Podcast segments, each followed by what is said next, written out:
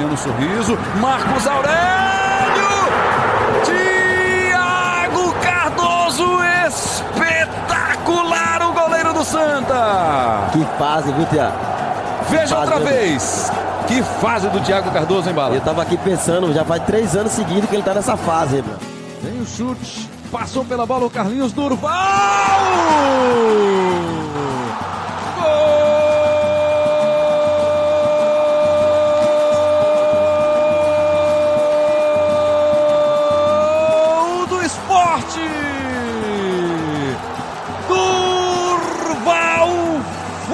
Foguete de pé esquerdo, uma pancada pro gol, vibra muito Nelson Batista. Aos 33 minutos do segundo tempo, a canhota poderosa do Durval. Dessa vez não deu pro Klenner. Durval é o terceiro gol do esporte. O gol que garante a classificação ao time pernambucano. Fala galera que se liga no Embolada. Estamos de volta depois das férias. De volta a esse convívio, a esse contato aqui pelo Embolada, o podcast da Globo, do globesport.com/pe. E você percebeu que hoje a abertura foi um pouquinho diferente, né, da que a gente tradicionalmente utiliza, que é a embolada, a poesia do nosso companheiro Roger Cazé. Hoje nós resolvemos para este episódio, o episódio 27 do Embolada, fazer uma homenagem, justa homenagem a dois grandes ídolos do futebol pernambucano. Um do esporte, o outro do Santa Cruz. Dois jogadores que nesta semana anunciaram a aposentadoria. Durval, zagueiro do esporte.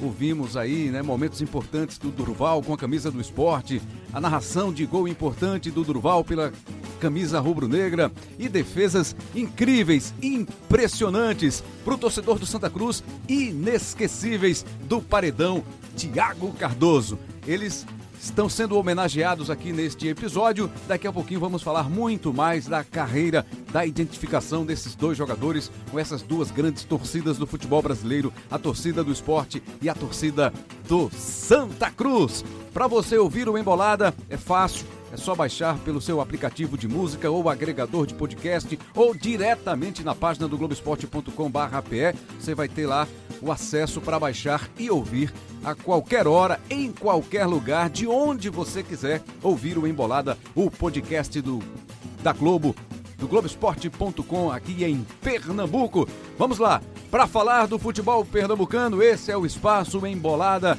Tivemos o início no fim de semana passado do Campeonato Pernambucano 2020, a edição de número 106 do Campeonato Pernambucano. E para falar da competição, nós estamos, estamos reunidos aqui na nossa gravação, no nosso papo, na nossa conversa com Lucas Fittipaldi. Eu ouvi o episódio anterior e o cara agora é CEO do Embolada, né? Não tem mais essa coisa de diretor Exatamente. do Embolada, não. CEO do Embolada, Lucas Fittipaldi. Tudo bem? Grande Rembrandt, um abraço, tava com saudade. Você, Diego, quer botar a banca aqui, mas o comandante, o comandante é você. Você vem com esse papinho aí de CEO, mas quem comanda é você. Todos nós, né? Aqui é um time, um time, um time que todo mundo comanda. Mas é isso Não, aí. mas o time tem que ter o capitão, né? Tem que ter. É 10 e faixa. Rômulo Alcoforado, repórter do Globoesporte.com, tá lá acompanhando de perto agora o dia a dia do Santa. Tem uma rotatividade grande, né? Um rodízio na cobertura no dia a dia. Até o ano passado você estava como setorista do Náutico, né? Exatamente. Já passou também pelo esporte e agora é a vez de acompanhar o Santa Cruz na temporada 2020. Rômulo Alcoforado, torcedor tricolor, tá animado aí com esse começo de competição. E lá no Arruda, internamente, como é que tá o clima entre jogadores, comissão técnica? Tudo bem? Bem-vindo de volta aqui, Rômulo. Tudo bom, Rembrandt? Também estava com saudade de participar aqui do programa. É, como você disse, realmente o Santa Cruz conseguiu duas vitórias em dois jogos, então é, animador, um começo animador, mas aí todo mundo lá dentro sabe ainda que o time ainda precisa, precisa se reforçar muito, ainda estão em busca o tempo todo de reforços, principalmente para o setor de ataque. Mas é claro, para um início, um time que foi praticamente todo remontado aí, sem dúvida é, é um início que anima, né? Aí Rômulo saiu da cobertura do Náutico e foi pro Santa Cruz. Aí no Twitter, uns caras me marcaram. A dizer assim, Lucas Fittipaldi, se você tirar a Romulo da cobertura do Náutico, vieram me ameaçar. Foi, foi mesmo, rapaz? É, a turma gosta. Que né? isso? Os Alves Rubro tá prestigiado lá no A turma Timba. tem o moral, pô. Prestígio em alta, É viu? um bom trabalho, né? Mas aí eu não me sinto intimidado, não, porque foi uma decisão que não foi nem minha, foi um consenso ali de, de dar uma Eu rodada acho, de acho que, setoristas. que e- o Fittipaldi usou esse, o microfone aqui já pra pedir desculpa pra galera.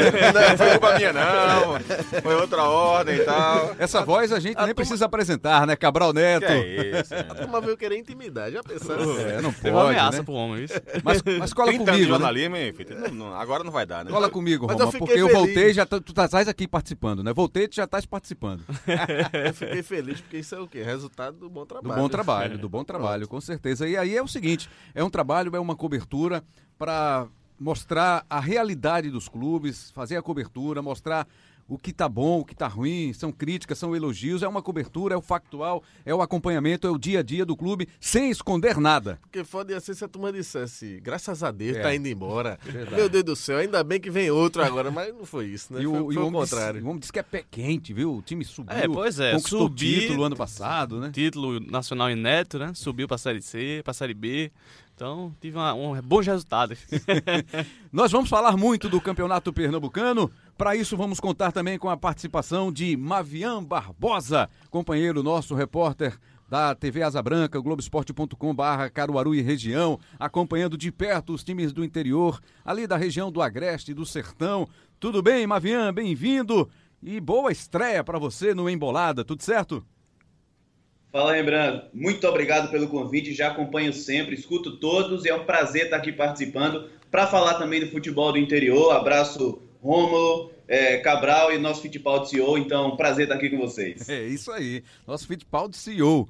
E olha só, é, a gente vai começar a falar do Campeonato Pernambucano, certamente, né? Falar desses primeiros jogos. Já tivemos uma primeira rodada completa, a segunda rodada foi iniciada. E a gente, para falar dessa abertura de campeonato, a gente tem que falar do líder do campeonato, né? É o time que o Rômulo Alcoforado tem acompanhado. O líder é muito pouco. Eu, eu, eu lembro muito, na época, o saudoso Mané Queiroz, que foi plantão da Rádio Grande Clube, Mané, da Rádio figura. Jornal, grande Saudade figura, Mané, né? Mané. Mané Queiroz dizia assim, determinada a primeira rodada, ele dizia assim, terminou a primeira rodada do Campeonato Pernambucano, se o campeonato terminasse hoje, estariam rebaixados. Peraí, a primeira rodada já tá dizendo que estariam rebaixados hoje, mano. O mesmo serve para o líder, né? Se terminasse hoje, o campeão seria o time tal com uma rodada e uma vitória. E pelo saldo de gols. Mas a brincadeira à parte, o Santa é líder. Tem dois jogos, duas vitórias. A primeira muito boa sobre o Petrolina. A gente também tem que fazer uma, uma diferença aí dos adversários. O Petrolina não mostrou tanta resistência como o, o, o Retrô, que foi o adversário da segunda rodada. O Retrô que inclusive saiu na frente, o Santa foi buscar a virada, fez 3 a 0 no Petrolina e depois 2 a 1 no Retrô. 100% de aproveitamento, é muito pouco ainda. Ainda não enfrentou um clássico Fittipaldi, mas tem dois resultados aí para iniciar o trabalho do Itamar Chuli com animação, né? É, Rembrandt, acho que esse, o, o início aqui, esse programa hoje, a gente vai tentar passar um pouco das primeiras impressões que a gente está tendo né, desse campeonato pernambucano, ainda muito no, no começo, né? É, e o Santa Cruz foi engraçado, quando o Santa ganhou o primeiro jogo, 3 a 0 no Petrolina, que eu acho que foi um resultado esperado, mas assim, também pela fragilidade do Petrolina, depois a gente pode até abordar com o Mavian aí, né, que está acompanhando mais de perto o interior, mas acho que até no programa anterior a gente colocou aqui como um candidato a saco de pancada mesmo. Né? Petrolina, a gente até colocou também o Decisão. Colocaram né? também o Vitória. Vitória, É verdade, é A verdade. gente fala sobre isso daqui a pouco. E já teve feridinha do Vitória. né? Ontem à noite, a gente tá gravando aqui na manhã de quinta-feira, o Vitória já fez a sua feridinha. Mas, enfim, é, com tudo isso, pelo fato do Santa Cruz ter zerado o elenco, né, ter chegado, um, enfim, um início de trabalho ainda do Itamar Chuli. O Santa Cruz né? tinha três jogadores que ficaram do ano Pois passado é. isso, né? Então, Pipico, assim, Dani e William só, né? Aí ficou essa expectativa do que é que vem daí, né? Acho que eu acho que assim o saldo foi bem mais positivo do que o que se esperava. Por mais que Petrolina seja um adversário é, frágil, acho que se esperava menos do que o que o Santa Cruz apresentou e nesses dois primeiros jogos, já aumentando aí. E o engraçado foi que eu recebi a mensagem foi o seguinte, depois daquele 3 a 0 um tricolor, um tricolor muito ilustre. Inclusive é aqui da casa. Ele mandou assim, ó, pintou o campeão. É, logo no primeiro jogo. Então, assim, é, tem a, a, tirando a greia, a brincadeira e tal, mas eu acho que o Santa deixa uma boa primeira impressão. Se o programa hoje a gente está falando de primeiras impressões, a primeira impressão do Santa Cruz foi boa. O cartão de visitas aí entregue por Itamachule, acho que foi bom, né, por esses dois primeiros jogos. Agora, claro, daí acha o que é que vai vir a ser esse Santa Cruz, ainda é muito distante para a gente poder falar. Mas para início, acho que o Santa mostrou algo interessante em termos de organização, intensidade, efetividade. Acho que para o início do trabalho até contradisse um pouco o que o próprio Itamachule e alguns jogadores vinham falando nas entrevistas coletivas, né? Talvez até um pouco é, tenha sido uma forma deles se resguardarem ali, né? Pô, tem que ter calma, o começo vai ser muito difícil, é um trabalho do zero, e a gente sabe que é isso mesmo, mas na prática, acho que o Santa deu ali um, um, uma esperança aí para o seu torcedor. Eu acho que tudo vai depender muito também, é, Rembrandt, do, do e qual a expectativa que a torcida vai criar em torno desse time. É, não acho que vale a pena, por exemplo, criar uma expectativa de que o Santa é um favorito a ser campeão da Copa do Nordeste. Eu acho que se isso acontecer, pode ser até um pouco surpreendente. Porque a gente está falando aqui de uma competição que tem clubes como o Bahia, que tem um poder de investimento muito maior do que o do Santa. Eu diria muito, viu, Cabral? Se isso acontecer, seria muito surpreendente. Pois é. Aí Fortaleza e Ceará, que também tem um poder de investimento muito maior, menor do que o do Bahia, mas muito maior que o do Santa. O próprio esporte, que tem uma dívida enorme, mas que tem um poder de investimento também muito maior do que o do Santa. Então, a gente não pode apontar é, o Santa como um favorito ao título da Copa do Nordeste, por exemplo. Né? Além desses times que eu citei, você vai ter um Vitória que está na Série B, que teve dificuldade financeira no passado, mas que está na Série B o Náutico está na Série B, o CSA que estava na Série A, que caiu para a Série B, mas caiu para a Série B bem estruturado. Então, a, o CRB que está na Série B. Então, tem muitos clubes com um poder de investimento maior que o do Santa. Mas, se a expectativa é de um time competitivo para o estadual, um time que pode fazer ferida na Copa do Brasil, ultrapassando algumas fases, e com isso aumentar o seu poder de investimento. E se a esperança é ter um time que vai entrar forte na Série C, a expectativa pode ser muito bem alcançada. É, eu também tenho gostado do começo do Santa. Acho que os reforços que foram contratados, pensando na Série C, foram bons. Eu gosto, por exemplo, do Tinga, que ainda vai estrear. Eu gosto muito do Didira, que ainda vai estrear. Paulinho tá jogando muito bem, bem, e já era esperado que isso fosse acontecer pelo histórico dele, pela passagem dele pelo Náutico. O São Bento ano passado era um time horrível e ele era um dos poucos que se salvavam na equipe do São Bento. Né? Então, um jogador que, que, que qualifica demais o passe. O Bileu tem começado bem a temporada. Então, o Santa tem alguns jogadores que passam essa impressão e que o time pode ser fortalecido nessa expectativa que eu trouxe agora há pouco. Além disso, é, eu imagino que o Santa ainda vai contratar. Vai. Porque o time tem muita dificuldade, muita deficiência nesses pontas. O né, Itamar né, tem falado em cinco, mais cinco, cinco ou seis é, jogadores. Pois é. A maioria deles então, para o ataque. Se você imagina que as primeiras contratações para as primeiras posições necessárias foram boas, pelo menos na minha avaliação foram, eu, eu posso no mínimo esperar que essas próximas também sejam. Até porque... E se elas atenderem essa expectativa, acho que o time vai realmente fazer um Pernambucano muito forte e a tendência é que entre muito bem na Série C. Pelo menos essa é a tendência. Até porque, Cabral, essas contratações estão demorando a acontecer, né? Não estão sendo feitas de qualquer maneira. É. Que às vezes aumenta a tendência de, de erro. Se o Santa está demorando a contratar, aumenta a expectativa de que sejam jogadores que valem a pena eh, demorar a chegar. Que pode ser, inclusive, também por conta de uma negociação mais complicada, mais complicada. né? Por ser um jogador melhor, de repente. Cabral citou aí a Copa do Nordeste, né? Que de fato o Santa acho que passa longe de estar entre os favoritos ao título.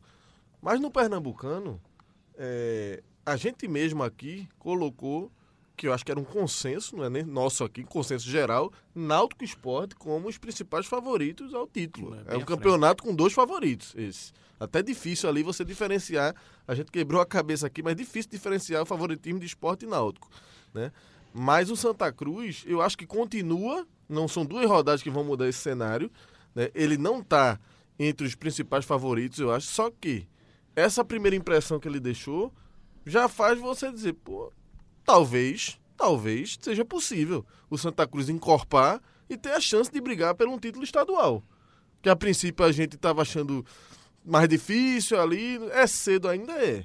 Mas pode ser algo possível. E como aconteceu, Fittipaldi, na década passada, momentos em que o Santa estava aí Exatamente. vivendo um drama né, na Série C, na Série D do Campeonato Brasileiro, foi lá e conquistou o título. Aconteceu o algumas vezes. mata-mata, o mata-mata permite né, esse tipo de, O de regulamento situação. faz com que a diferença seja menor né, entre os, os participantes. Se fosse uma, uma competição de pontos corridos, talvez fosse mais difícil imaginar o Santa como um dos favoritos. Mas nessa, nessa questão do regulamento, eu acho que iguala demais. Né? O Santa Cruz, por exemplo, hoje a gente está falando de um time que abriu quatro pontos em relação ao esporte.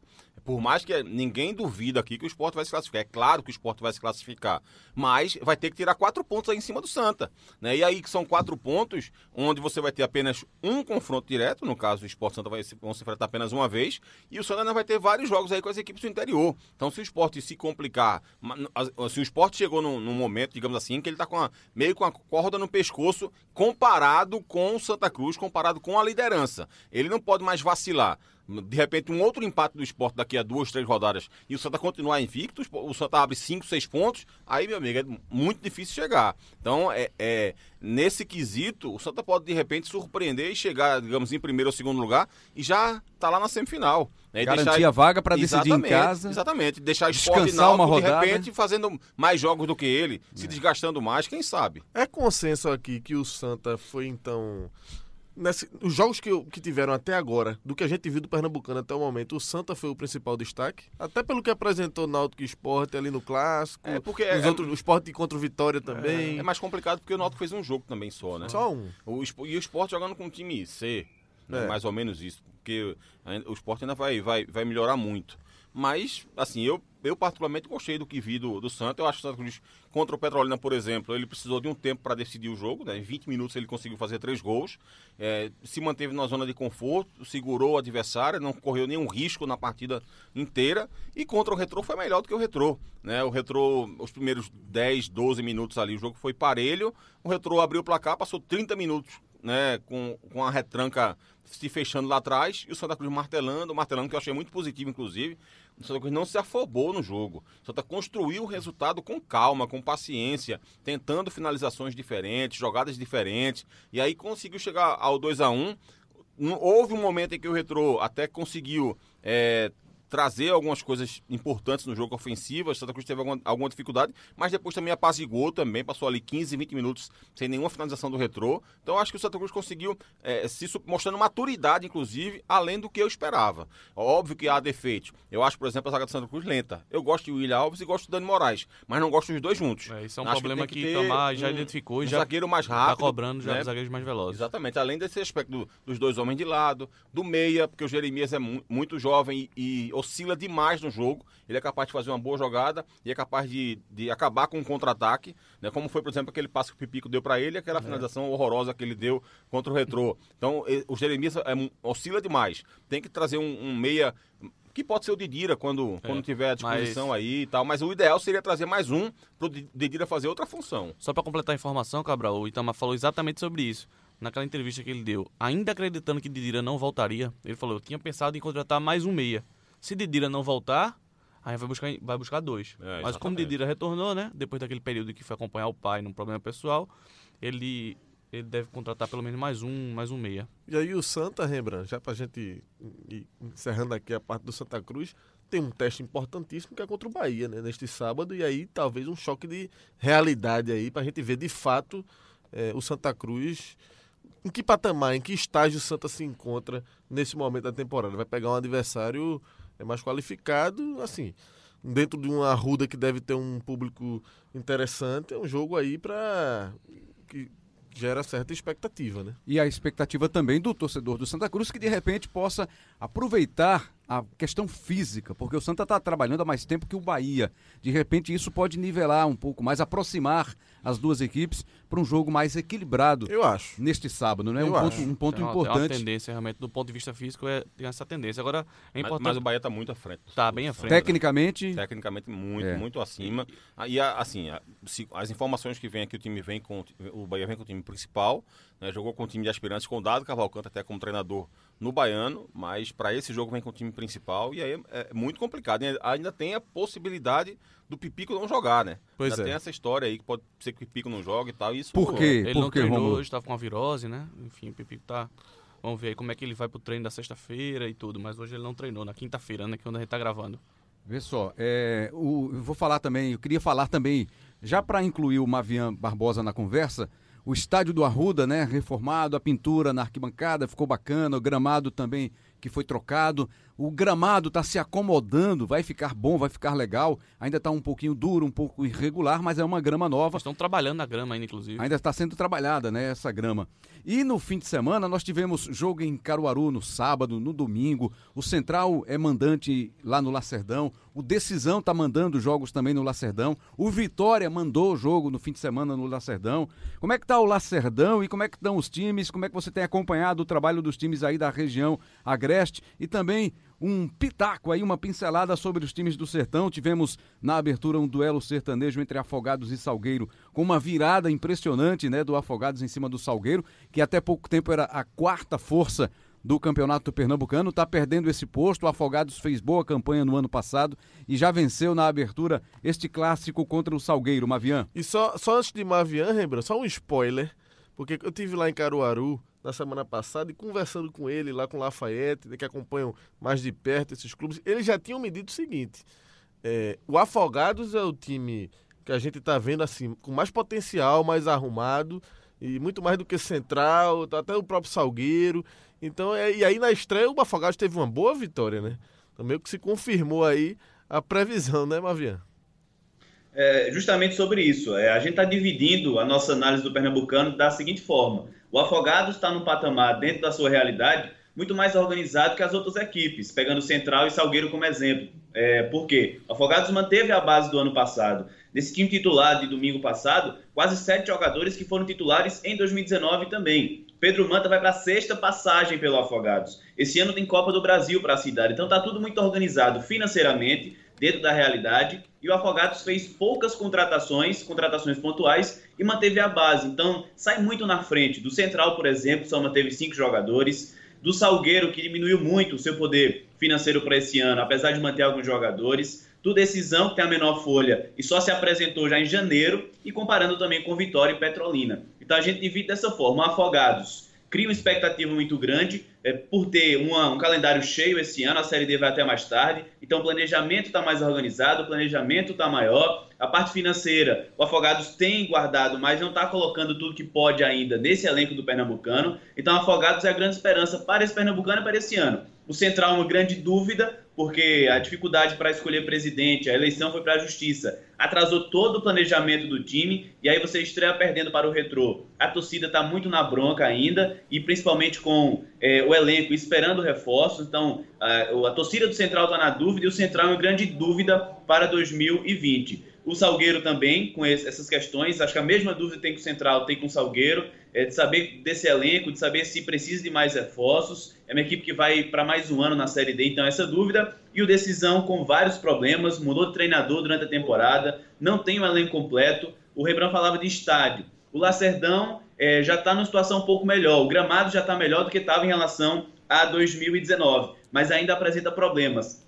Problemas de estrutura também do estádio os laudos demoraram muito a sair. Só que o Decisão nem estádio tem para treinar, porque teve que treinar em Maraial, não pôde treinar no estádio bonito porque não tinha condições é, de gramado para jogar lá, nem para treinar, e hoje não pode jogar porque as cabines é, estão incompletas, até a iluminação do estádio não tem ainda. Então, assim, está muito complicado para o Decisão, que está vindo jogar em Caruaru. Sobe o primeiro ano e aí vem jogar longe da sua torcida. Então, assim, é um cenário de muita dúvida. O Afogados um pouco mais de confiança, mas o resto das equipes do interior e sertão, Central, Salgueiro, Petrolina, Vitória Decisão, tem uma dúvida muito grande sobre o que essas equipes podem entregar. Agora o futebol falou certo assim. A nossa aposta é no Afogados e Decisão, Petrolina e Vitória, aqui para a gente entra como candidatos a tentarem uma briga maior para fugir do rebaixamento. E sobre o Afogados, Gebran, ainda era até bom uma avião dar uma pitada aí sobre Copa do Brasil, porque tem um cenário interessante pro Afogados nessa Copa do Brasil, né, Mavinha?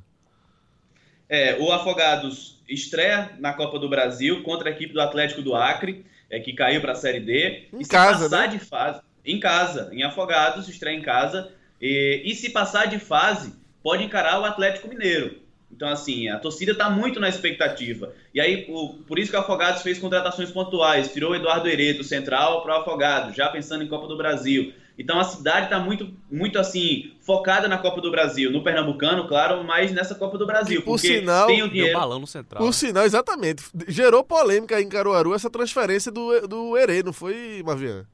Vocês não têm noção da confusão que foi isso aqui pro, pro interior, porque o Herê voltou pro Central para disputar o 14º Campeonato Pernambucano, e aí, na segunda semana de pré-temporada, disse que estava deixando o clube. E aí todo mundo ficou na dúvida entre o 13 da Paraíba e o Afogados. E aí ele disse, ó, tô indo para Afogados para receber mais. A proposta é melhor, tenho dois filhos, final de carreira. A torcida, olha, ele tá indo receber mais, tá pensando na carreira, beleza. Quando ele vai para Afogados, o diretor do Afogados diz: Não, mas ele vem recebendo menos que vinha recebendo no Central. Ele não está recebendo mais, não. Ele está vindo pelo projeto. E aí a torcida do Central começou a criticar ele nas redes sociais e tá uma confusão grande por isso. Porque ele disse, sair, disse que está saindo para ganhar mais, o Leque está recebendo menos do que aqui. O Central é confusão, viu, Brasil? O Central confusão. é, o time da confusão, meu amigo, do interior. Problemas de time grande. É time grande. Eu sempre eu costumo dizer isso. Quem me acompanha no Twitter, redes sociais, sabe, o Central, pra mim, é time grande, porque tem a alma de time grande. Todos os problemas de time grande, podem ver que o Central tem. Além de ter conselho deliberativo,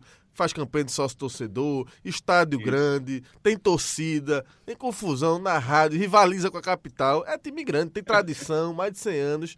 O Central, quem me acompanha, sabe. E quando eu posso, eu vou lá pro Lacerdão acompanhar o Central em loco. E, e você sabia, né, que você deve saber, meus dois times são Vitória e Central.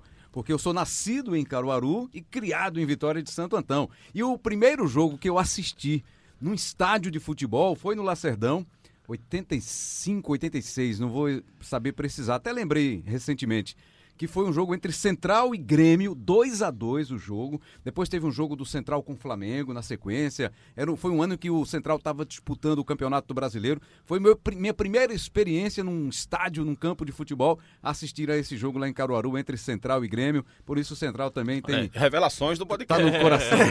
E, e por Nós- sinal, ainda sobre o Central, nosso Diogo Marques esteve lá semana passada, fez um VT lá com o famoso Gordo da Soparia, o maior torcedor do Central que eu conheço, né? Transformou o estabelecimento dele lá num, num verdadeiro museu do Central, a verdade é essa. Tem registro lá de. Registro de quase 100 anos, né? De posters, de camisas, enfim.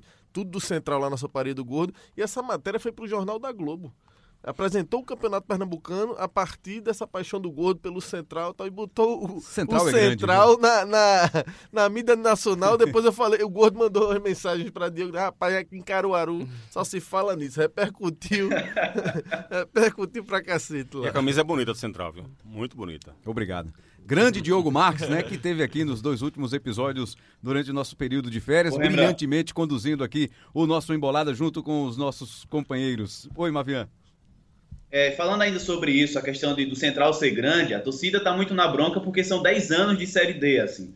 E a torcida sempre compara o 2018 do Central, vice-campeonato. A, a meta é 2018, e a realidade é bem diferente. Mas o Central esse ano lançou um plano de sócios, tudo online, feito de forma online, com a mesma empresa que gerencia o plano de sócios do CSA, justamente para tentar trazer mais sócios. Na primeira semana conseguiram 500 sócios. Isso o Central não tinha. Para votação, para escolher o presidente, foram 200 sócios. E aí é mais uma tentativa do Central de conseguir um pouco mais de dinheiro, de tentar organizar a casa. O Afogados não tem esse plano, mas é muito organizado, assim, com seus torcedores. Então é mais uma tentativa do Central de tentar organizar essa questão. E o Gordo, sim, é um dos torcedores é, símbolos aqui do Central. Tem foto lá do primeiro elenco do Central até o do ano passado, lá na soparia dele. Legal, é time grande, merece sim esse acompanhamento, esse reconhecimento. O Central, a patativa de Caruaru. Mavian, obrigado pela sua participação. Certamente a gente vai contar com você aí, com os nossos outros companheiros nas próximas edições, nos próximos episódios do Embolada. Seja bem-vindo. Você é sempre bem-vindo, a turma toda aí, sempre bem-vinda aqui ao Embolada, viu? Eu que agradeço, contem sempre comigo, com o Lafayette. Vocês estão em casa, a gente já está se sentindo em casa. Então a gente vai aperrear muito vocês e eu já vou colocar no currículo participei de embolada. Pode ser? Muito obrigado mesmo, valeu. Valeu, valeu, valeu, Mavian. Um abraço para você, muito Abraço. obrigado pela sua participação. E a gente segue aqui falando com- de outros assuntos do futebol de Pernambuco. Há pouco nós falamos dessa liderança do Santa Cruz, né? Dois jogos, duas vitórias, é o líder do campeonato pernambucano, das necessidades do Santa Cruz para a sequência da temporada. Vamos falar do, do esporte, que em dois jogos empatou duas vezes, mas antes, Cabral pediu a palavra. Porque eu tava olhando aqui a tabela para ver quando é que vai ser. Dia 8 de março, viu? No Lacerdão. Vitória e Central, é? Central e Central. Afogado. Não, Central e Ah, Afogados. já tava pensando, Eduardo Central e Herê vai ser. Amigo. Toda vez que tocar na bola, é, vai, viu? Essa é confusão. Tocou na bola, é vai, da torcida do Central, viu? Agora eu fiquei na dúvida quando é que vai ser o, o clássico de Rembrandt, né? Vitória e. Deixa pra lá, E depois a Central. gente vê isso aí. Dia rapaz. 25 de março, Rembrandt. Tá aqui olha. marcado. Botar na minha agenda aqui. Eu ver sou- se- Não, não, não, Eu desculpa, desculpa. Aí é Afogados e Central. Desculpa. Ah, tá. Eu, sou, eu soube que Rembrandt pagou o bicho ontem. Pô, o homem chegou com a mala Ontem no intervalo, bicho foi bicho mensagens molhado. Circularam no vestiário. Não pode. Aí segundo tempo melhorou e Por sinal, que golaço, viu? do Everson, Bonito, né? né? Que Bonito, golaço, mostrou categoria, frieza, habilidade, É tirou dia do 12, goleiro. viu, Rembrandt? Dia 12 de fevereiro já, viu? Central 12 e de Vitória. fevereiro. Central e Vitória. Vai ser no Lacerdão ou na Arena? Vai ser no Lacerdão. Mas na Nossa, dividida, né? Rembrandt. Um contra o outro. Torce por quem? Não, aí tem que ser Vitória por causa da história, a fundação, a participação dos primórdios, né? Mas vamos ao que interessa, né? Ou seja, mais uma prova de que o Central é time grande. Porque o cara geralmente, grande. o cara É. que é misto, ele torce pro seu clube e tem, um, tem uma simpatia por um clube maior. Um clube de fora. E de Clube de fora. fora, clube de E fora. quando os dois se enfrentam, ele torce pelo. pelo É, menor, torce pelo. é, É clube grande o Central. É grande, é grande. Isso aí, disso aí eu não tenho dúvida, viu? E o esporte com dois empates. Um empate no Clássico, um empate contra o Vitória na Arena de Pernambuco, como mandante. O esporte foi mandante contra o Vitória no jogo da rodada passada, dessa rodada de número 2.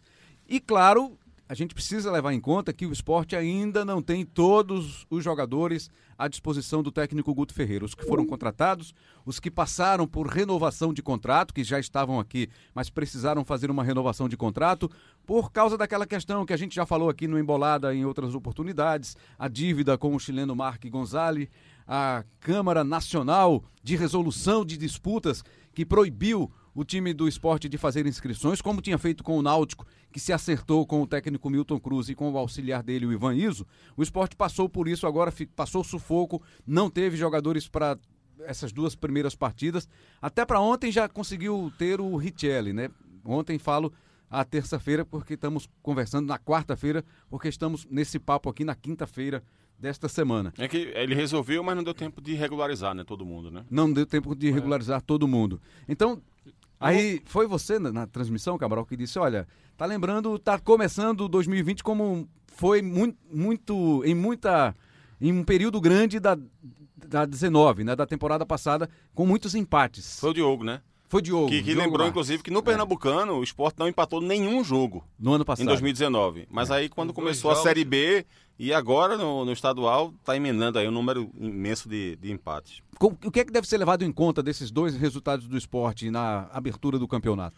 Acho que é, de negativo o fato de ter perdido quatro pontos, né? Isso, claro, traz interferência, porque, como a gente falou há pouco, de alguma forma coloca aquela cordinha no pescoço. Nada de, de mais em relação à classificação, né? ninguém tem dúvida que o esporte vai se classificar, mas aquela história do, de correr atrás de ser líder ou, no mínimo, vice-líder. Né? Então, essa cordinha no pescoço é isso, é ter a obrigação de melhorar os resultados da equipe para não perder essa liderança ou a vice-liderança para evitar um jogo a mais. Né? Você diminui a quantidade de jogos no estadual e já se garante numa fase mais à frente do que quem vai ficar entre, entre terceiro e sexto. Então tem essa cordinha no pescoço em relação a isso.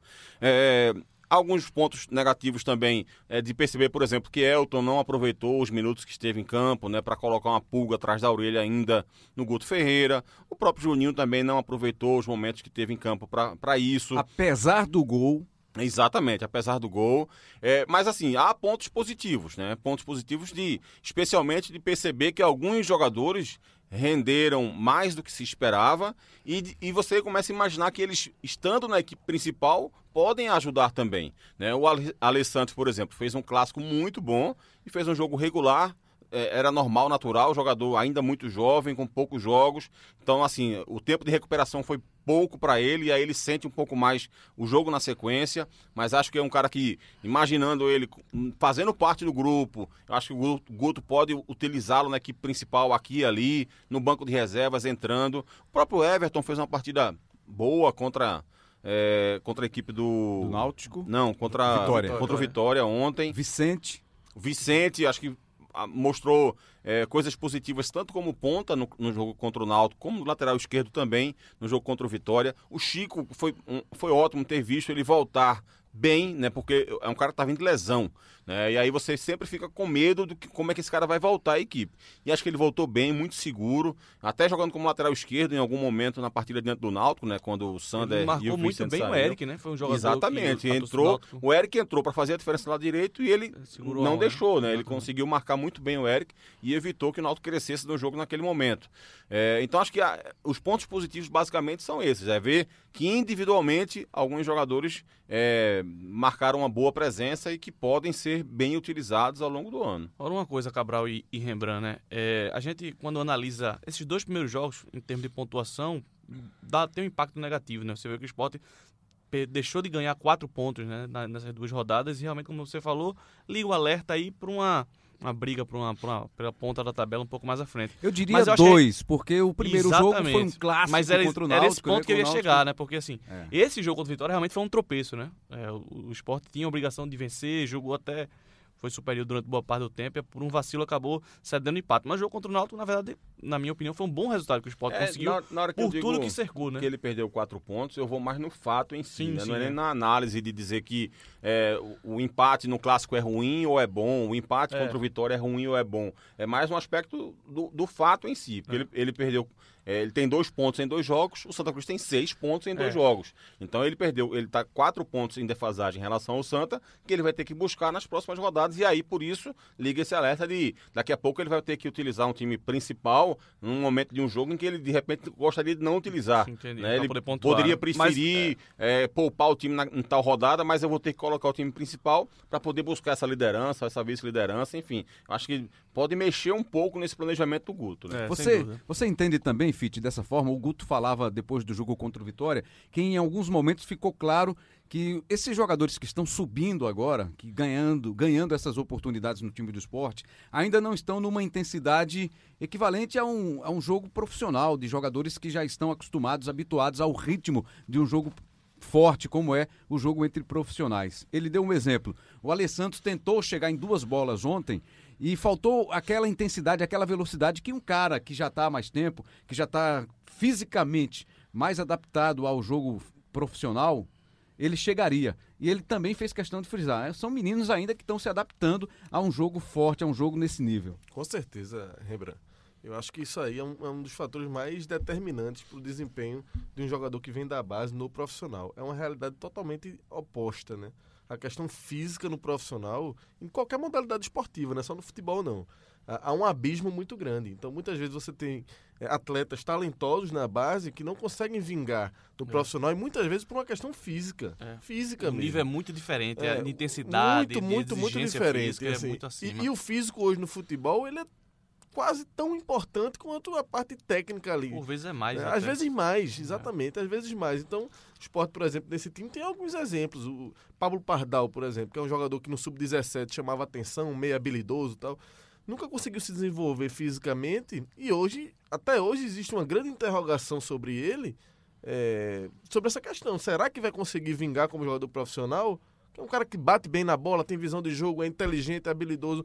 Mas será que vai ter a intensidade que o profissional exige? A gente já viu vários desses passando por aqui com Vários, qualidade, com, com capacidade técnica que acabaram Então, não, não É performando. difícil. E aí, dentro, dentro disso, é, assim, a pergunta que eu me faço hoje, e que eu estou curioso para saber como é que o Guto vai é, decidir sobre isso, é como é que vai ser o, o esporte desse campeonato pernambucano, na sequência? O time do esporte, como é que ele vai us- usar esses garotos? Ele realmente vai usar o pernambucano para dar mais tempo de jogo a essa garotada, sabe? Alguns desses garotos, o Alessandro já foi citado aqui, o Vicente me impressionou muito, lateral esquerdo, assim, também pela parte física, você vê que é um cara que já tem uma estrutura mais, mais forte ali, bate bem na bola, tem ultrapassagem.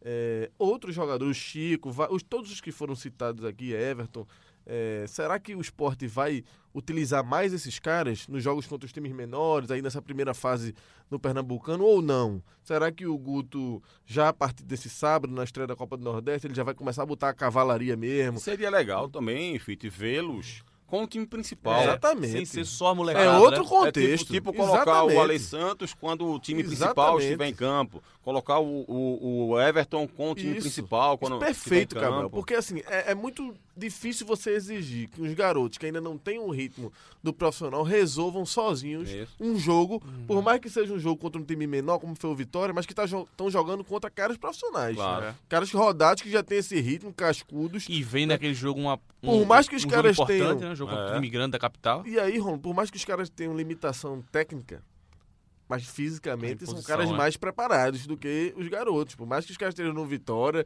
e eles no esporte, mas existe uma, uma diferença. né? Maturidade física. Maturidade né, física, do ritmo mesmo de um jogo É. profissional. né? Então, assim, é, fica essa curiosidade aí, porque alguns desses casos que a gente citou aqui, o Alex Santos, o Vicente, o próprio Pardal mesmo, é, num jogo com. ele- o cara, esses caras podem ter algum brilho, fazer a diferença, mostrar mais o valor quando tiverem acompanhados de jogadores mais qualificados, mais tarimbados, né? Esses, os que realmente serão titulares do time. Tendo o É suporte- diferente o coletivo, contexto. o coletivo ele potencializa o individual. Né? Totalmente. Se você Tendo- tá no time tendo- encaixado mais forte, Exato. o seu individual tende a, a, a- a melhorar também. Ele teria o suporte físico, perdão, e, e técnico, né? Isso. Porque é, você, numa equipe toda bem estruturada, todo mundo com, com um poder físico maior, você acaba também se desgastando menos, né? Porque uma bola em que ele vai para tentar recuperar com o time que ele está jogando atualmente, é uma bola que ele de repente não precisa ir, porque outro jogador já foi. Exato. Porque o outro jogador já ocupou aquele espaço. Então ele já se desgasta menos. E aí você se desgasta menos em 4, 5, 6 lances. Faz a diferença no momento, lá no final do jogo, aos 40, 42 minutos, que você dá uma arrancada que você, de repente, não aguentaria dar, porque aquelas 5, 6 arrancadas que você teve que dar no jogo contra a equipe menos qualificada, acabou te desgastando demais, Até né? pro talento de alguns deles aparecer mais. Os caras Sim. que não têm ainda uma composição Que é o suporte física. técnico. Esse é o suporte Exatamente. técnico. O cara que ainda não é fisicamente pronto, mas se ele tem esse suporte físico aí e, e- e técnico também, e tático, Isso. de um É, time o mais passe- preparado. Você recebe um passe melhor. Isso. né? Então, que você se desgasta menos também para fazer a- a- o domínio da bola. Você é, o passe que você dá para o atacante é melhor aproveitado quando é o time principal, quando não é. Exatamente. Então você se desga- se se desgasta menos também, me- menos também nessa questão. Uma coisa que, que, que o Rembrandt citou aí que você estava falando, que eu gosto muito de citar nesse aspecto do, da diferença do profissional para o júnior, para o peladeiro em si. É, é, a velocidade faz toda a diferença. E quando eu falo de velocidade, não é a velocidade daquele sprint, né, da carreira do jogador. É a velocidade de raciocínio, velocidade de tomar decisão, velocidade de, de, de, de, de ter uma ação. Isso tudo faz muita diferença. Né? Eu gosto de citar um- o seguinte exemplo. É, o cara mora em uma determinada rua, na- em algum bairro aqui do Recife, e, pô, tem um moleque lá, o apelido dele é Messi. O cara arrebenta nas peladas lá na rua, não sei o quê. Tem que levar esse menino aqui fazer um teste lá no esporte, no Náutico, no Santa. Aí leva o menino, chega lá, o menino toca na bola, alguém chega e rouba a bola dele.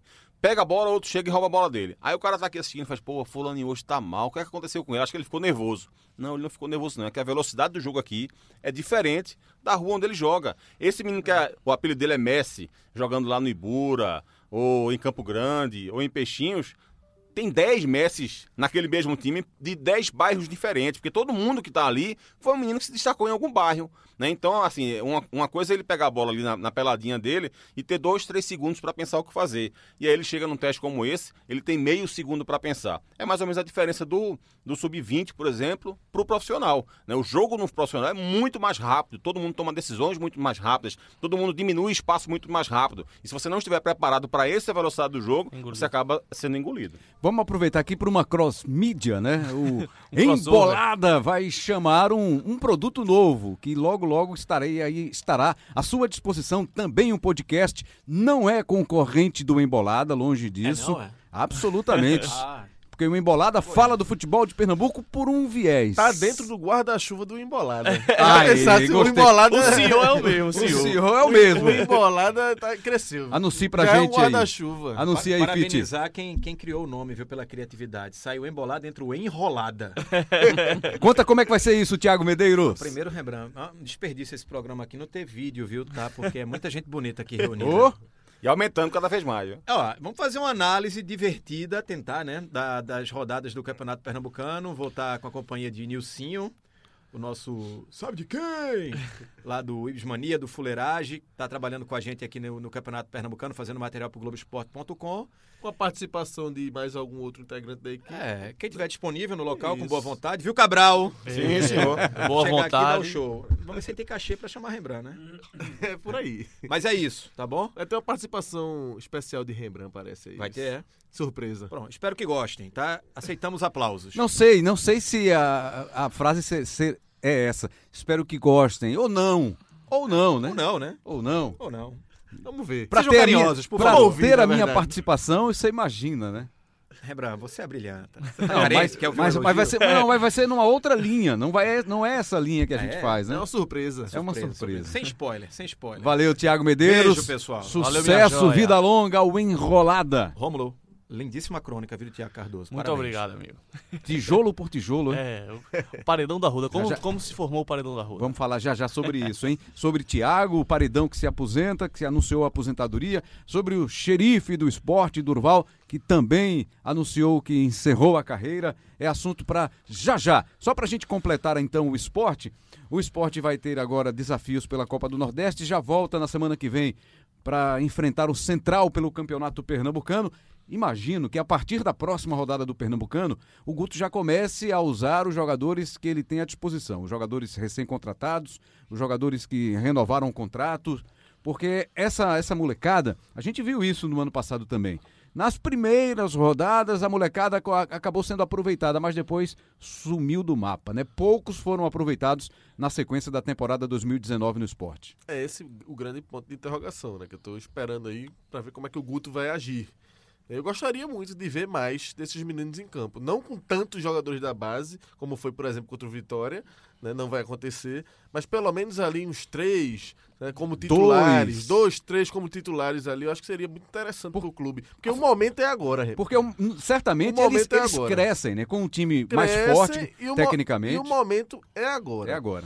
A favor do Guto, a gente pode citar que o começo do estadual ano passado foi com o Milton Cruz, né? E aí quando o Guto chegou já era tipo reta final do estadual. A, numa fase complicada. corda muito no pescoço. E aí ele não chegou quis nem, time... nem saber de quem que Exatamente, estava lá é. na base. Chegou com o time tendo sido eliminado da Copa do Brasil, né? Tomando aquele 3x0 da Tombense e perdendo o clássico pro Santa, E né? o Sport era um Foi time nesse que- momento que chegou o Guto. E o time disputava poucos jogos, né? Então não tinha nem Isso, como assim, isso. rodar tanto elenco, Só né? Porque agora o Sport Pernambucano, tem né? Porque saiu a Copa do Brasil. Copa do Brasil, Pernambucano, Copa do Nordeste. Então a tendência é que a- rode mais o elenco, né? É. Às vezes entra com um time mais forte em uma, uma competição, em E algum ele jogo. mostrou essa disposição quando, mesmo com um time bastante reduzido, fez quatro alterações de um jogo pro outro, né? É. Porque ele, o Pedro Maranhão, por exemplo, não começou o clássico, mas começou o jogo diante do, do, do Vitória. É, o Juninho jogou como meia no jogo contra o Náutico, começou como centroavante, porque ele tirou o Elton da equipe para rodar, tirou o William Farias E da Elton era um equipe, dos colocou o poucos. Richelli. É, Elton ele faria um dos poucos experientes né, que tinham É, jogado contra o Náutico e ele isso. sacou para esse jogo, né?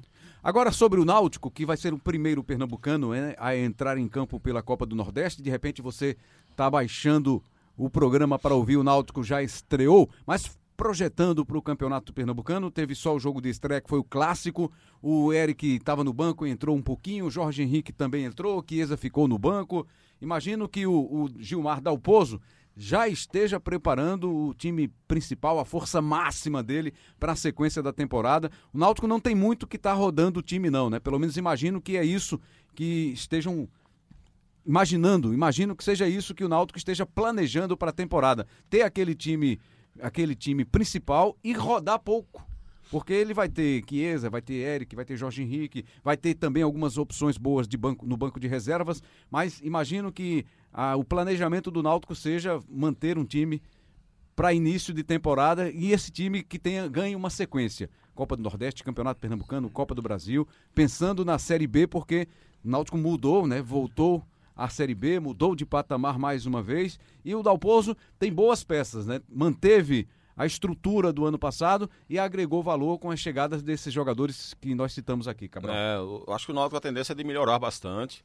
É, tam- também não gostei, evidentemente, da, da estreia do Náutico diante do esporte, diante da circunstância, né? O time que jogava em casa, que estava há mais tempo se preparando, que tinha mais jogadores do seu elenco à disposição é, e que começou jogando também. Então, eu também esperava um Náutico melhor no clássico diante do esporte.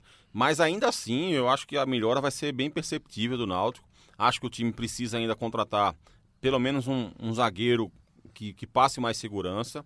É, e também dois volantes, no mínimo. Apesar de achar que a volta do Jonathan vai ser É muito que boa. É isso que eu ia mencionar. É, a volta do tá- Jonathan acho que vai ser muito boa, deve agregar muito valor ao meio-campo do Náutico. Mas além disso, acho que o time precisa sim de pelo menos mais dois volantes. né? o Haldane me parece ainda muito verde, acho que pode é, dar um bom fruto mais na frente, mas talvez não seja agora a hora para isso. O Josa também não tem passado segurança desde o ano passado. Então acho que eh, precisa, de re- precisa reforçar essas duas posições aí. Mas aí quando você olha para as outras funções do Náutico, você vê que dá para formar um time, um time legal, dá para formar um time bom. E acho que a tendência é de, de crescimento sim. Você tendo o Eric, tendo o Chiesa, tendo o Ronaldo Alves, eh, tendo o Jorge Henrique à disposição, que eu acho que tem que ser usado lentamente, né? não dá para usar de uma vez só. O Guilherme Paiva, que dizem que ele estava treinando bem, o Salatiel, que também me parece que estava treinando bem, não, não fez um bom clássico, mas estava treinando bem.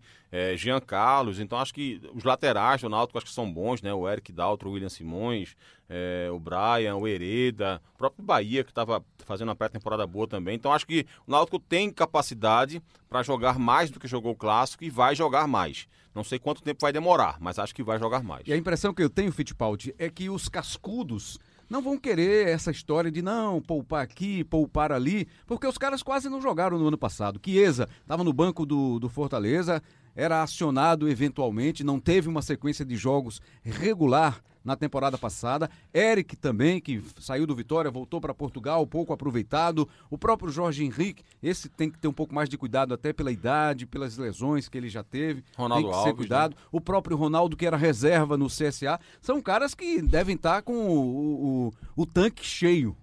Loucos para rodar durante essa temporada. Com certeza, Rembrandt. É, o Náutico, acho que é o mais difícil aqui de tecer uma análise um pouco mais, não digo nem aprofundada, mas um pouco mais consistente, porque jogou uma vez só, né? A gente só viu o Náutico do Clássico, vai jogar hoje à noite, a gente tá gravando aqui quinta de manhã, né? joga hoje à noite, estreia na Copa do Nordeste contra o River, né? Mas até esse momento aqui só teve o Clássico, eu confesso que eu esperava um pouco mais do Náutico no Clássico, até pelo tempo maior de preparação, por ter entrado com um time mais, ainda sem as principais peças, mas um time mais robusto em relação ao esporte, né? Mas assim, é totalmente normal, eu acho, para início, É. assim, o que o Náutico deixou a desejar, deixou a desejar ali um pouco no clássico, deixou, mas eu acho que muda muito pouco para o que no contexto do que a gente espera do Náutico na temporada. Né? Dalpozo, acho que faz um trabalho desde o ano passado muito consistente, a diretoria também, o elenco foi reforçado, tem peças, tem opções, então acho que naturalmente a gente vai ver é, um Náutico bem competitivo.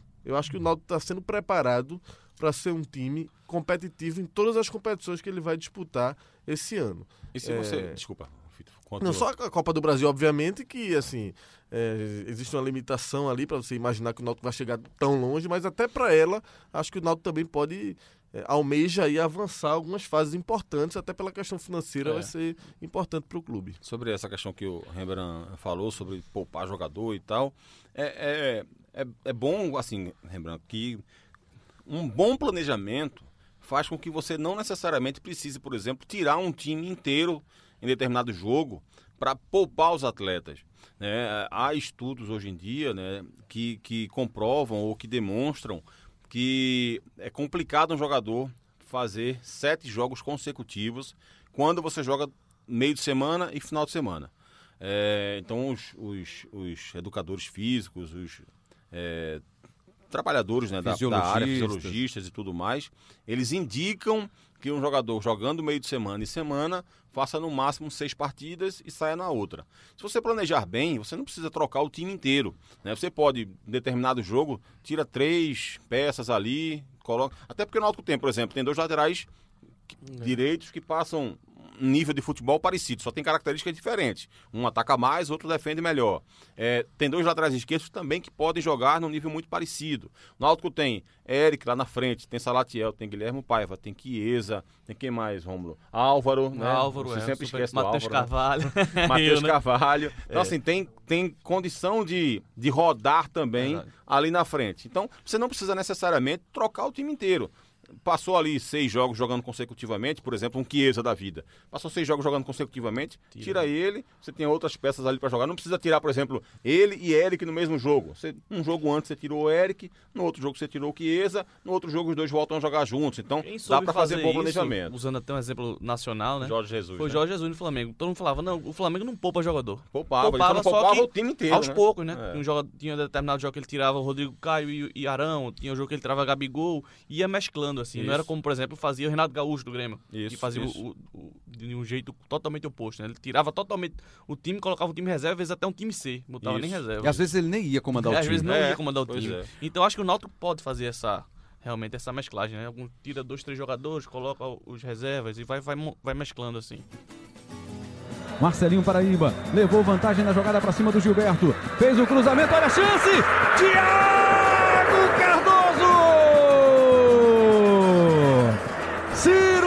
De cabeça e Thiago Cardoso segura mais uma.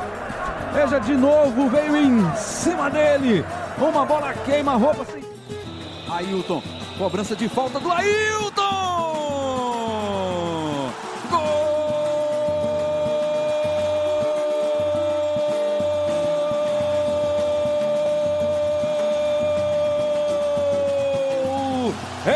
esporte.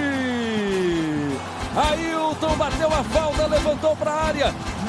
Durval apareceu na frente do goleiro Alessandro para um leve desvio para tirar o goleiro da jogada. Veja de novo a cobrança de Ailton e a presença do capitão Durval, do multicampeão Durval, o capitão do esporte.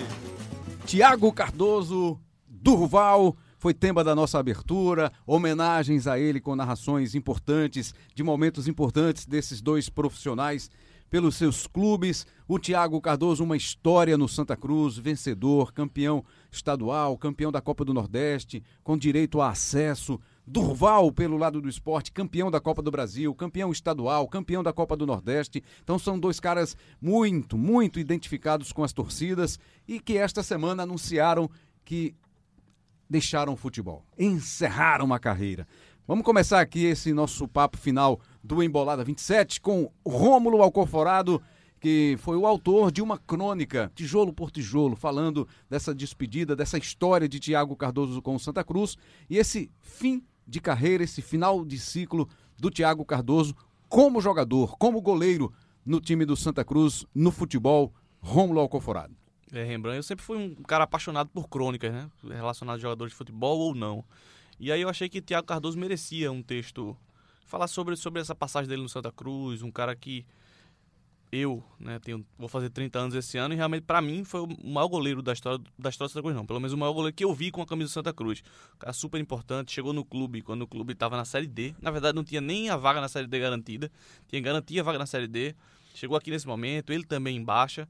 E aí conseguiu ganhar cinco estaduais, uma Copa do Nordeste, que era um, um título regional é, que o Santa Cruz não tinha, ganhou uma Série C também, ajudou a levar o time de volta a uma Série A, e aí retornou com dores no joelho e não conseguiu continuar, mas tem uma história muito grande no Santa Cruz e eu quis mostrar exatamente isso, né? O que sempre me chamou a atenção, desde a época que eu cobria outras vezes o Santa Cruz, que essa, essa, esse trabalho que, do Cardoso, a ética de trabalho dele, é né? um cara que sempre batalhou muito. Eu até cito no texto e o repórter sabia que quando a entrevista depois do treino era com o Tiago Cardoso, era um dia que você ia, ia largar tarde, né? Porque ele sempre chegava depois de, é, mais cedo que todo mundo e acabava o treino também depois de todos, né? Era um cara que sempre trabalhou muito. Eu procurei ressaltar isso no texto, né? Que era um cara que virou o que virou somente para o Santa Cruz, né? Teve passagem em outros clubes, mas foi no Santa Cruz onde ele marcou. Ele virou esse ídolo no Santa Cruz porque trabalhava muito para chegar nesse patamar. E sobre Durval, o que, é que, que é que você tem a dizer sobre Durval? Você também acompanhou o esporte em alguns momentos, Rômulo. O trabalho do Durval, o cara sério, é. o cara sisudo, mas um cara que se entregava muito dentro de campo. É, Durval também um cara com uma característica até parecida, né? Um cara que, que virou um certo personagem porque é um cara que era muito sério e ele era sério mesmo, né? Tanto fora de campo quanto em campo. E teve uma carreira brilhante, né? Que a gente pode falar do Val, né? Sai aqui do interior da Paraíba, é, ganhou tudo aqui no esporte, foi no Santos, montou uma, uma dupla de zaga com Edu Dracena, que também ganhou tudo. Enfim, foi campeão onde passou, né? E é um jogador que era muito duro, muito forte, mas também tinha qualidade técnica, né? Era um zagueiro que sabia sair jogando, mas também sabia ser sério na hora que era para ser. É, sem dúvida, foi um grande jogador, um dos grandes da história do esporte, sem dúvida alguma.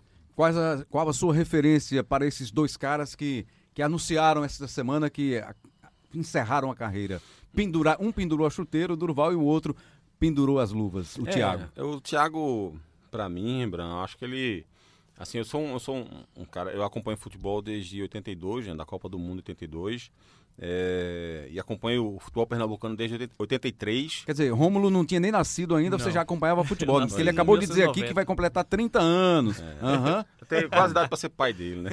É, e eu, eu sempre admirei muito é, e dizia até alguns anos atrás que o maior goleiro que eu tinha visto aqui em Pernambuco tinha sido o Birigui, né?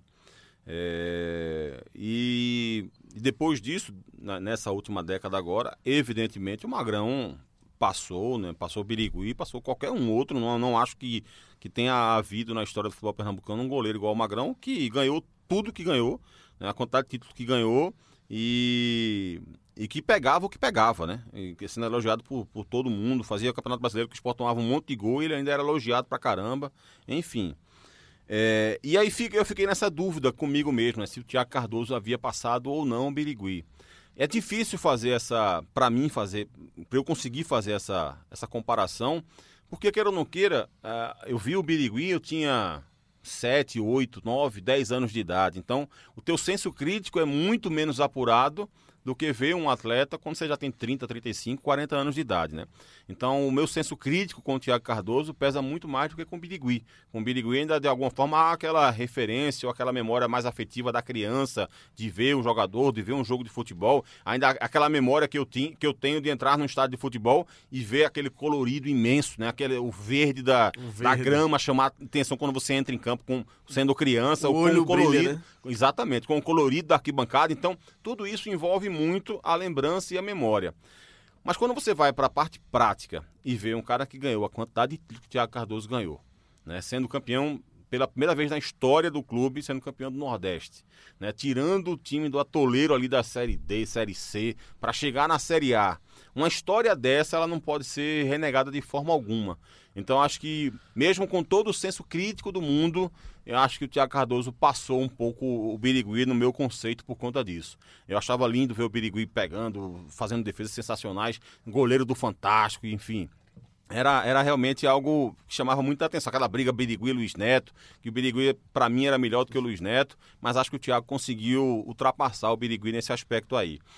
Em relação ao Durval, é, eu peguei o Durval também como repórter, né? Quando eu, eu, cobria ainda os clubes aqui de Pernambuco, o Durval chegou aqui em 2005 acho que é 2005, 2006. 2006, né? 2006. Ele tinha vindo no Atlético Paranaense. Isso. É. Eu cobria 2005. o esporte quando o Duval chegou, né? Foi aquela leva que veio um monte de gente do Atlético Paranaense. Ticão, Wellington. Geraldo, Dorival Júnior era o treinador, o Wellington batia bem na bola, é. cobrança de falta. E eu era repórter do esporte naquela época.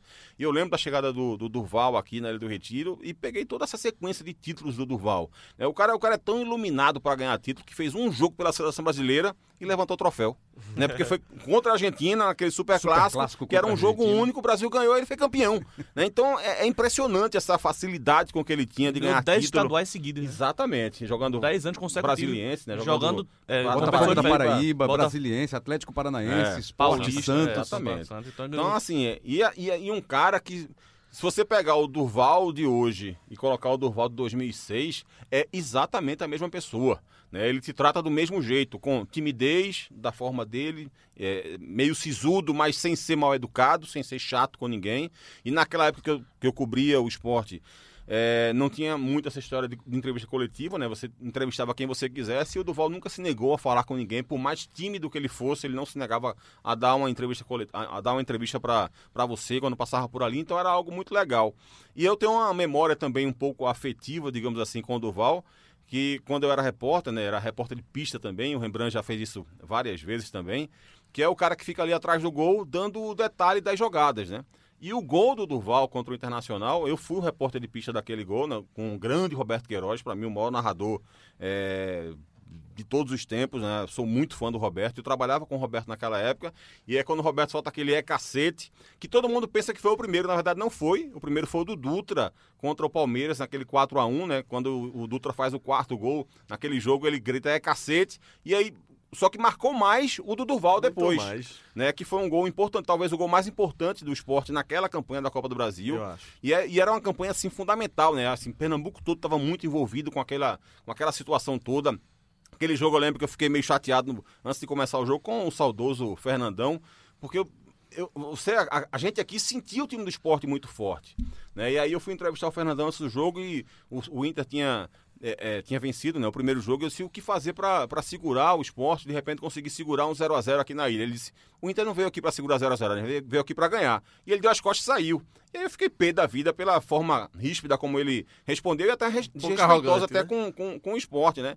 E aí quando terminou o jogo 3 a 0 eu passei por ele, não disse nada, evidentemente, não, não é 3 a minha 1, função essa, mas deu vontade de dizer. Né? Olha, aí, a, a- o não segurar o Era esporte melhor ter aí. segurado, né? Era melhor Era ter melhor tentado ter segurado. né? Porque naquela campanha o Sport pegou o Palmeiras, que era tido como o melhor time do Brasil naquela. Quando enfrentou o Sport. Pegou o Inter, que também passou a ser tido como o melhor time da, da- do Brasil naquela oportunidade. E passou pelos dois, era um time muito forte. O Duval, eu acho que foi um grande esteio daquilo, capitão daquela equipe. Então, um cara realmente que deixa, deixa Tec- saudade no nosso futebol. Tecnicamente ele era um baita de um zagueiro, né? Ele tinha aquele desarme com, com, com um carrinho, né? É. Que não fazia Lateral, falta, né? né? Um carrinho lateral de que, eu- trás que eu com o pé e- vi pouquíssimos jogadores fazer aquilo com a, É. com a qualidade com que ele fazia, sem fazer falta, mas desarmando, tirando bola. Antes de passar ao Fittipaldi, né, para ele definir esses dois caras, da minha parte eu quero dizer o seguinte: eu quero só agradecer a eles porque eles fizeram com que as minhas transmissões, as minhas narrações, elas, elas ficassem melhor. Sim, sim. Porque Thiago Cardoso fez aquelas defesas fantásticas, né? Sequência de jogos, de títulos. O Durval com gols, com, com grandes e, e desarmes precisos, grandes passes, gols também. E Magrão, também fazer uma referência ao Magrão, que no ano passado também se aposentou, foi outro cara também importante, porque acabou ficando, né? Uma marca, o grito do Magrão, do É próprio é, é o seu Thiago maior Cardoso bordão. É o seu maior bordão. do Thiago Cardoso, né, desses dois caras que foram gigantes no futebol pernambucano e no futebol brasileiro, e o Durval também. gente tava chegando por na ilha, tudo do, isso. na ilha do Retiro ano passado. Aí, passando com o carro, o Magrão tava próximo assim, né? Tinha pouca gente. Aí o Rembrandt baixou o vidro e gritou: Magrão! Aí ele olhou pro Rembrandt e disse: Rembrandt! Gritou também igual o, Não, o Rembrandt. esse grito tá imortalizado. É, o Vocês- Vocês... de Rembrandt tá imortalizado. O Cabral lembrou o Birigui, eu acho que se na época eu narrasse também, o Birigui também ia ficar É. eternizado, né? Porque também o cara pegou muito. É, demais, demais, demais. Mas, Fit, sua definição para Thiago Cardoso, para Durval, esses dois gigantes que se aposentaram agora do futebol. Não, primeiro, Thiago. Thiago, eu acho assim, eu tenho 35 anos e pra mim foi disparado o maior goleiro que eu vi no Santa Cruz e no futebol pernambucano só abaixo de, de Magrão. né? Mas, e, e assim, uma coisa que eu queria destacar aqui de Thiago, além do monstro que ele foi, de tudo que já foi dito aqui, dos, dos troféus que conquistou, de, enfim, tudo que ele fez com a camisa do Santa Cruz. Mas assim, o nível de atuação que Thiago Cardoso teve em alguns jogos que eu vi, aquelas finais contra o esporte, em especial, acho que pelo menos duas ali, acho que 2011 uma, 2013, 2013 foi, outra. acho, eu acho que foi aquele que mais pegou. assim, é um nível de atuação, assim, de, de um goleiro do mais alto nível. Nível Birigui em 1986. Nível assim, É, né, até Cabral? assim você pensa, assim, porque quando a gente compara, às vezes, o campeonato pernambucano com, com campeonatos tecnicamente melhores, futebol europeu, né, futebol nacional no mais alto nível, Libertadores, você tem uma diferença no nível de jogo. Mas o nível de atuação que Thiago Cardoso teve em alguns desses jogos foi nível top de futebol. As defesas que ele fez, as bolas que ele pegou em alguns desses jogos, e que eu acho que até assim, é, o torcedor do esporte criou até, ele virou um, um bicho papão, né? Eu até tuitei isso, né? O pesadelo voltou. Quando, ele, quando o Santa Cruz já contratou, o pesadelo tá de volta pra torcida do esporte, né? No, é uma brincadeira assim, mas que com fundo de verdade, porque ele foi o cara que eu acho que ficou marcado também por isso, né? Que é um nível de atuação que ele conseguiu ter em jogos decisivos e que foram importantes assim para o resgate da autoestima do torcedor do Santa Cruz, que na época o clube estava muito mal das pernas, naquela época de série D, sem série, e ali foi se construindo esse herói. Acho que é o maior símbolo dessas conquistas, não é, Total. Fittipaldi? Você, acho que daqui a 20 anos, Com quando se certeza. lembrar dessa década do Santo, acho que vai se lembrar do Thiago Cardoso. sobretudo, né? sobretudo por conta porque ele teve em todas e, e foi efetivo. foi e se né? destacou e foi protagonista. É, porque é. você vai lembrar. Porque Renatinho esteve em, em, quase- em todas essas conquistas também, foi importante em algumas, de- em algumas delas, mas em outras ele mal jogou, né? É, o e Thiago não, o Thiago foi fundamental em quase todas, a não ser em É. 2015, né? No Pernambucano 2015, que ele se Isso, Se machucou. machucou, né? Então você vai lembrar do gol de Gilberto em 2011, do gol de Caça-Rato, driblando o Magrão em 2013, de um ou outro gol. Mas assim, quem teve protagonista, quem foi protagonista em todas naquela sequência foi Thiago Cardoso. Verdade. Né? Fora todo o resto. Fora os É, foi- acessos, a Copa Esse do foi um Nordeste. aspecto que me fez, inclusive. Porque eu cheguei a ter uma época assim, porra, eu achava que o Thiago passou o Birigui. E aí depois eu disse, não, acho que não passou. Porque eu fiquei muito na cabeça com o último ano dele no Santa, o ano dele no Náutico também, que interfere na tua avaliação. Mas em relação ao Santa especificamente, ou em Pernambuco, quando você pensa, por exemplo, Birigui foi excelente durante três anos. Mas Thiago foi excelente durante seis. Pois é. Né? Isso faz uma diferença enorme. E aí Rômulo conseguiu traduzir aí na crônica, né, toda essa trajetória, né, tijolo por tijolo, como ele colocou, né, toda essa história de um herói, que eu acho que Tiago Cardoso foi um herói de Santa Cruz, está imortalizado ali também, e que talvez se a gente fizer uma seleção de todos os tempos do Santa Cruz, talvez o goleiro seja Tiago Cardoso. Sem dúvida vai ficar entre ele e Birigui, né? É, Isso. Vai, mas- vai ficar ali na... Tem Os que outros são um pouco mais antigos, né? antigos, Be- falando do Betinho, né? Do É. Betinho também, mas. Mas aí é, é onde a gente vê a dimensão desses caras, porque a gente tá falando de clubes centenários e Tiago Cardoso briga por essa posição na escalação de todos os tempos e Durval está na do esporte. Pelo menos oficialmente na que foi feita, Sim, sim. seleção de todos os tempos, Durval está lá. É difícil, como é que você vai tirar o cara que levantou a Copa do Brasil tendo protagonismo e conquistando tudo que Durval conquistou? Né? Então, assim, Tiago Cardoso isso e Durval, Rembrandt, até. Eu não ia- tinha nem preparado isso, mas lembrei aqui com os depoimentos de, de Cabral ali, alguma peculiaridade, né? Pô, de, um depoimento mais pessoal. E tem muito isso, né? Quando a gente é mais novo, quando a gente é criança, que vai pro estado, o olhar é diferente. Depois você vai perdendo um pouco disso, né? Principalmente para quem começa a trabalhar. Quem Você não, que trabalha quando com ele isso... aqui, você era criança, não, né? Não, não, Não, não, né? é isso Tá. não. O cara, o cara que, tra- que não trabalha com isso, até, acho que até mantém um pouco, né? O cara tem um contato com o jogador, ele fica mais. Um deslumbramento ali. Mantém tá- essa magia, Mantém né? essa magia, a gente começa a trabalhar com isso, vai perdendo um pouco, tal, já fica uma coisa normal, natural, mas eu tenho um breve, eu já era homem feito, isso faz uns 3, 4 anos atrás, já tive a oportunidade, trabalhei no esporte ali, na parte da coordenação da comunicação, a parte audiovisual, os vídeos ali. E aí, rapaz, teve um dia que eu me peguei lá num dos primeiros dias, porque aí você tem acesso mais aos bastidores, você tá ali junto com os caras. E a gente almoçava lá no, no, no refeitório lá do clube, né? Joga... E era um dos primeiros dias, eu entrei no, no banheiro ali, fui lavar a mão antes de almoçar tal. Um mictório ali do lado, quando eu vejo a torneirinha abrindo, não sei o que, aí quando eu olhei, eu tava fazendo xixi, né? É quando eu vi Durval lavando a mão. Aí eu olhei, tomei aquele susto, pô. Pô, já tinha entrevistado Durval, já tinha estado com eles ainda, mas ali era um momento Intimidade. meio né? íntimo, aí você num banheiro, dividindo o banheiro. Porra, eu tô dividindo aqui, o cara lavando a mão, velho, fazendo xixi aqui. É Durval, pô, que tá lavando a mão.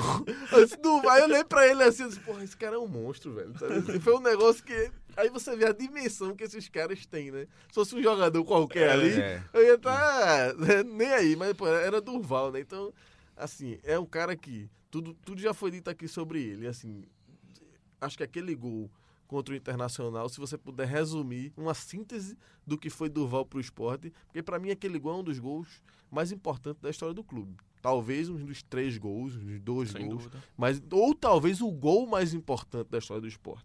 Eu acho que ele é candidato a isso, aquele gol contra o Internacional, porque foi um jogo marcante. Os gols da final contra o Corinthians foram muito simbólicos, né? O, o jogo do título, O mas ali, também, mas né? tinha muito jogo ainda, era outro contexto. Aquele jogo contra o Internacional, faltava ali cerca de 15 minutos, o Sport tinha um homem a menos. E se não sai aquele É, gol, se o não time sai aquele passa. gol, ali foi o gol que, que De uma forma meio permitiu inusitada, porque o inusitada. Durval tinha um chute forte, mas ele não era de cobrar faltas, de cobrar boas faltas. Quando ele pegou tinha na feito bola- alguns gols até na Paraíba, mas aqui no esporte ele não fazia. E a falta não era de pé. Isso. A falta era, Isso é era- aquela tipo da falta, quando o era longe. pegou na bola, um, vários Muita gente. inventa não, Durval. um burburinho na Ilha do Retiro, assim. O, o- tem alguns depoimentos de torcedores que, pô, quando ele pegou na bola, não, Não, pelo inventa amor, não. não inventa, não sei. E aí ele acerta aquele chute, né? A narração que, que Cabral já citou aí, né? Histórica de, do cacete de Roberto Queiroz.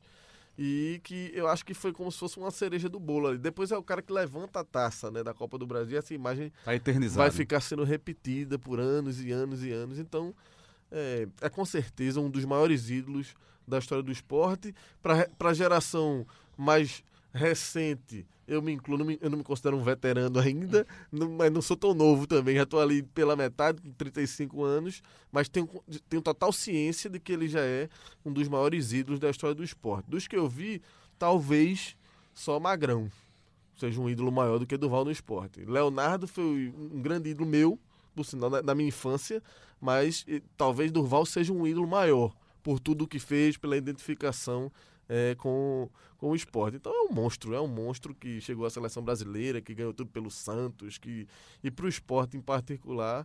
É, é, é, um dos maiores que já vestiram a camisa do esporte. E só para fechar, né? Recebeu uma, uma mensagem de Neymar, um dos melhores jogadores do mundo, né, na atualidade, que foi companheiro dele, que brincava com ele, né, tirava a maior onda com ele, e ele lá naquela seriedade dele e tal. Quer dizer, um cara que se impõe também por isso, né? Pela o seriedade, dele, o respeito. É um cara que é soube grande. conquistar o respeito, assim, pela parte técnica e pela postura é. também de caras, vai de Neymar ao é. jogador dos juniores. Verdade. O cara mais novo, a, a maior estrela do futebol brasileiro, acho que tem um respeito e uma admiração por, por, tudo, por ele. Pela postura dele e pela bola que ele jogava. Exatamente. Ele o casamento da, da, dessas duas frentes aí. Que bom tá de volta, galera! Valeu demais, hein? Encerramos aqui o episódio 27 do Bem Bolada, agradecendo ao Maviano Barbosa, que participou com a gente direto de Caruaru com as informações do interior. Falando do Campeonato Pernambucano, Cabral Neto, Rômulo Alconforado, Lucas Fittipaldi e você, claro, um abraço muito especial. Alessandro Júnior comandou aqui a nossa tecnologia. É só baixar no seu aplicativo, agregador de podcast, aplicativo de música no globesport.com barra podcasts globesport.com.br PE, tá lá, você vai encontrar, é fácil, baixa lá e acompanha a gente. Ouve aí o Embolada e vem aí o Enrolada. Não sei como é que vai ser isso não, hein? Mas vamos ouvir. Vamos ouvir que acho que Só resenha... sei que vai ser assim. Só sei que vai ser assim, não sei. Só sei que foi, só sei que foi assim, ou vai ser assim. Valeu, galera, até a próxima.